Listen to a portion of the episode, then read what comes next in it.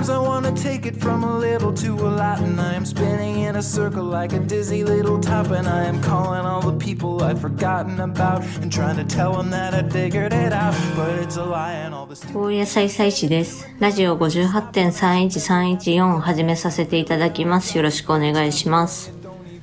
本日は2022年2月28日午前9時40分ですね。ここ1週間2週間世界情勢としてはウクライナ、ロシアの戦況が毎日のようにニュースで流れていることかと思います。もう戦争状態ですよね。ウクライナへロシア軍が侵攻して死者、怪我人が両軍に出ているということで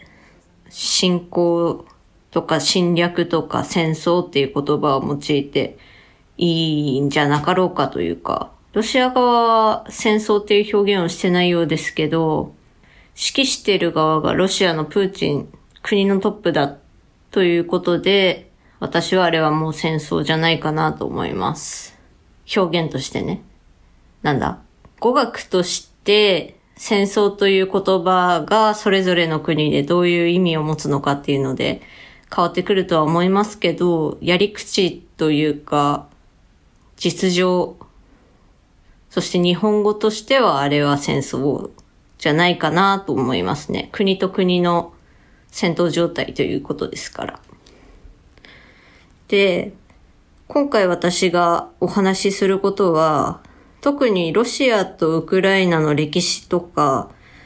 政治としてとか、経済がどうのとか、国際社会でうんたらっていう難しいお話ではなくて、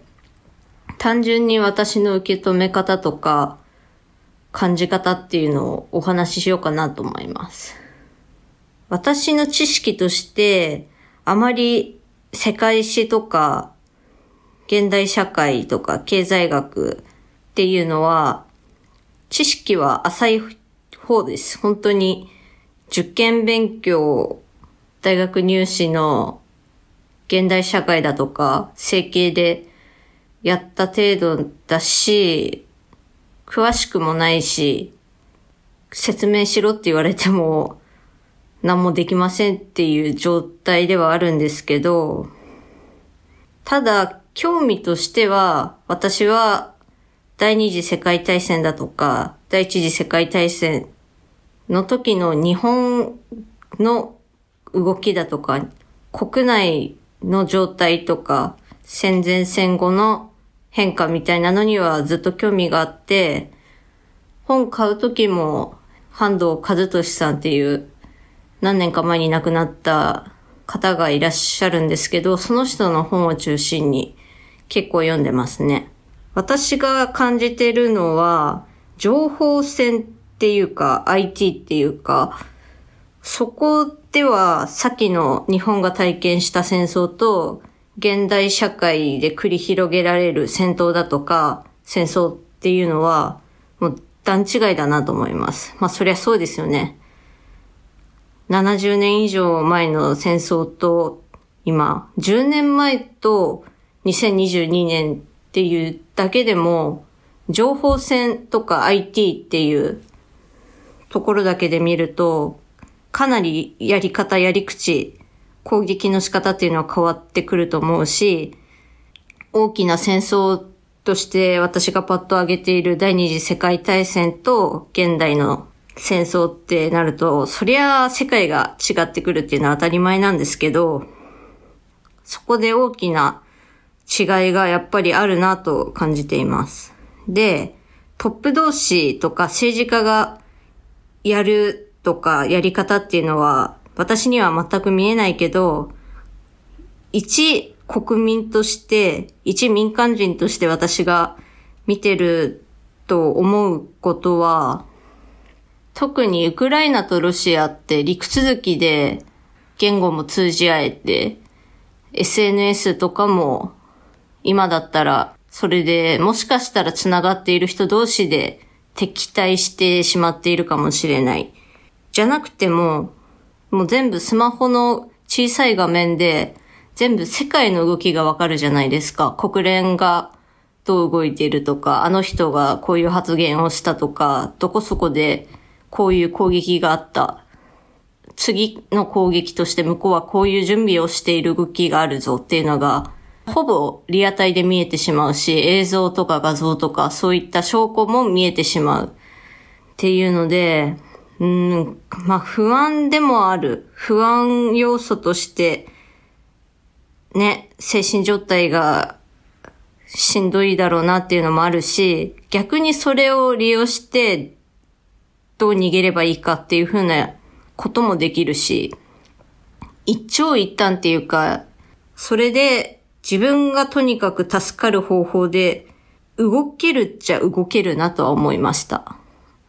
そう簡単にいかないっていうのは重々分かってますけど、日本で言ったら、もう、ね、何十年前、70年以上前の話ですけど、実際の戦況と国民に知らされる情報が全然違うし、時差もあるし、作り話とかホラ吹きみたいな感じで上層部の方が言ってたら、それを信じるしかないしっていうので、国民は踊らされたっていう私は印象を受けましたけど、まあ今はそれが違うよってなってますよね。あと、私が結構しんどいなっていうか、何とも言えない気持ちになったのは、ウクライナの女性が、ロシア軍の一兵士に怒鳴るっていうか、いう映像が上がってたんですよね。そのウクライナ人、ウクライナ人っていうか、ウクライナ側の女性が、あなたたちは何なのかと。勝手に来て私たちの方に侵攻してきて何なんだと。で、ロシア軍の男性は、双方にとって悪くならないようにしましょうというような感じなんですよね。ウクライナ側の女性が、ひひまわりの種を持っていけと。あんたらが死んだ時にそこがひまわり畑になるように、ひまわりの種を渡してやるみたいな。なんかそういう問答があったんですよね。その女性の言い分はわかるんですよね。本当に頼んでもないのに勝手にやってきて勝手に街を壊して、何様のつもりだっていうか。で、その、そんなことしといて、なんだ双方に悪くないような方法って何なんだよって、言い分はかなりわかるんですけど、男性は男性で、軍だから、軍に所属している人間だから、上のやり方とか命令に逆らうことはできないんですよね。もちろん、そんなね、企業とか会社勤めとまた違う、軍に所属しているってことは国に所属しているっていうことで、だけど、おそらく男性は男性で、いや、わかんないですけど、女性の言い分も分かってしまうんですよね。で、なおかつ、言葉が通じちゃうから、日本は島国なので、そういう国境を越えた先で同じ言葉を話しているとか、似たような言葉を話してて、なんとなくわかるっていう状況があんまりないから、私はわかんないけど、ウクライナとロシア陸続きでお隣さん同士で、意思疎通ががっつりできてしまうんですよね。だから余計に辛いなって思いましたね。さっきの動画の話に戻りますけど、女性はもちろん悪くないし、まあ男性も悪くないっていうか、言葉を選ぶのが難しいんですけど、うーん、なんて言うんですかね。なんか嫌だなと思いました。戦争嫌だな、人死ぬの嫌だなっていうのは当たり前なんですけど、言い出しっぺと命令してる人間と実際に戦闘行為をする、戦争をするとか、そのやる人間がそれぞれ違って、それがやっぱ一番やりきれないなと思いました。今月曜日で、一昨日とか昨日とかの土日で結構世界各地で反戦でもったし、それがロシア国内でも大規模に行われてたっていうのを見て、あ、結構すげえなって思いましたね。私の勝手なイメージで、ロシアっていうのは、そういう政治的な発言とか政治的な行動をすると、マークされやすいんじゃないかなと思ってたんですけど、でも、モスクワであんな大規模なデモがあったっていうのは、意外というかなんというか、おうと思いましたね。私の立場としては、もちろん反戦、戦争はいけないっていうのはもちろんのことなんですけど、じゃあ日本国内で行われているデモに参加するかとか、身近なところで、近所でデモが行われるぞってなったら行くか、参加するかって言われたら、私は参加はしませんね。そう。それは土地というか、行くまでがしんどいっていうのもあるんですよ。渋谷と私が住んでるところっていうのは。お金もかかるし、時間もかかるし、電車とか人混みっていうストレス要因が多いので、まあ、行けないっていうのもあるんですけど、近所で行われてても私は参加はしません。これは、あの、デモが悪いわけじゃないです。むしろやった方がいいと思うし、やることによって一番のでかい意識表明というか行動だと思うんですよね。インパクトがある。有効だとは思います。ただ、私の性に合わないっていうか、いい言葉が見つからないんですけど、戦争やめろ、戦争反対、当たり前、わかる。共感します。ただ、私はそれだけをデモとして全面にやるやり口が、ちょっとなんかなと思ってしまうんですよね。じゃあ解決策とかいい案のがって言われたらないんですけど、そう、そういうふうに行動できないっていうかなんていうのかな。行動しづらい人って多かれ少なかれいると思うんですよね。うーん、まあ、性に合わないっていうのが一番しっくりくるのかなっていう軽い言葉で申し訳ないけど、デモに参加する、参列するっていうのは私は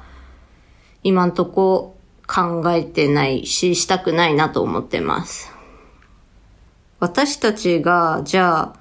どうすりゃいいのかってなると、なんかな。なんかあんまり大それたことはしなくてもいいと思うんですよね。意思を表明するとか発信するっていうことをするのが一番いいっていうかな。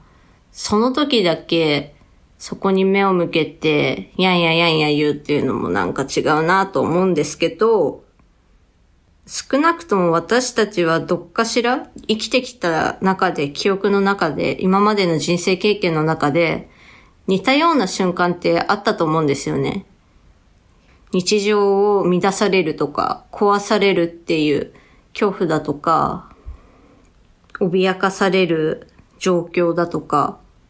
私は3.11の時にそれを感じましたね。いつも寝てるとこで寝らんないとか、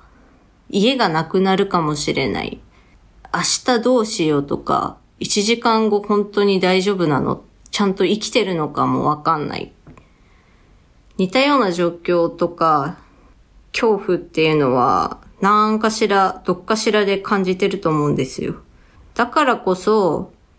今のこの平穏さとか、日常が保たれていることは普通じゃないっていうことを感じながら過ごすっていうのが大事じゃないかなと思います。ここで日本がどう動けばいいのかとか、国連がどういう風に動いたら、あそこは、あの戦争は終わるのかっていうのは私の口から申し上げられない。私の頭で考えてはいるけど、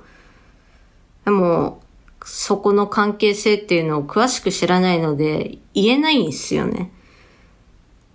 まあ、だけど、ちょっとずつでも情報を集めたりとか、その歴史的なことを集めたりだとか、今の世界の動きとか、各国の主要人物、大統領とか首相とかの発言を集めながら、今からでも見ていくっていうことぐらいしかできないかなと私は感じています。この時だけ戦争反対とかなんやかんやっていうのは楽なんですよね。簡単なんですよ。切り取られた場面場面のショッキングな、一番印象的なっていうか強い衝撃を与えたもの、それだけを原動力にして、にゃんにゃん言うのは簡単なんですけど、私はそれはしたくないなと思いますね。ロシアのやり口は私は気に食わないけど、だからといってロシア全体、ロシア人だけを悪者にするとか、ロシアっていう国を悪者にするのもなんか違うし、難しいなと思います。政治、経済、文化、国民感情、その他もろもろ全部絡めてのこの状況なので、それを全てを理解して、じゃあ今後どうしたらいいのか、どういう動きになってくるのかっていうことを考えることも難しいんですけど、ただ無関心にはなりたくない。なので私は今だからこそ使える Twitter とかニュースとか YouTube とか動画とかでも説明とか文とか何でもいいんですけど、そうやっていろんなところの情報を集めてとりあえず現状を把握することに努めたいなと思いました。もし、この先どうなるかわかんないですよ。ロシアが全部侵略してしまうのかもわからないし、どっかで諦めるのかもわからない。ウクライナもどういう動きをするかわからないけど、もし何かの話のきっかけで、こういうことあったよねとか、あの時こういう動きをしてさっていう話を振られた時に、私は何かしら、ああ、あったよねとか、あの時向こうがこういう動きをしてさっていうふうに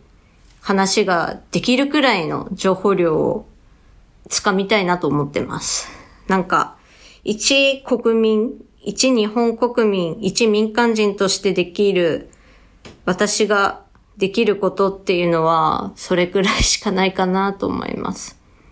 今突発的にこれを録音してるので、正直これいいのか悪いのかわかんないんですよね。自分が今何を話したかっていうのも、まとめきってない状況で話したし、ここに3日でダーッと情報集めたり、日本のロシアの大使館どこかなって思って調べたら、あ、ここ横通ったことあるぞって昨日 Google マップで発見しましたけど、本当にそれくらいしかできないかなって思います。で、私が注意したいなっていうのは、あまり深く突っ込みすぎないこと。どちらかのやり口に感情移入したりとか、あまり攻撃的にならないことっていうのを注意してやっていきたいなと思います。だし、あとは、Twitter とか YouTube とか、なんとかライブとかで、生々しい情報、動画、映像、写真、発言。この時代だからこそ得ることはできるけど、それによって自分のトラウマにならない程度のものを選別していきたいなと思います。以上です。私には珍しく何の台本とかメモも作ってない状態でお話ししたので、とっちらかったことを言ってましたけど、おそらく。何をどの順番で話したかも今あんま覚えてない状態ですけどねあんま良くない意味で歴史的な動きがあったなと思うここ123週間くらいでしたね一刻も早く今戦闘地域になってしまっているところだとか家をなくしている人だとか避難している人たちが落ち着いて生活できるようになってほしいなとただただ願うばかりです。ここまでお聞きいただきありがとうございました。それでは皆様ごきげんよう。さよなら。Anyway,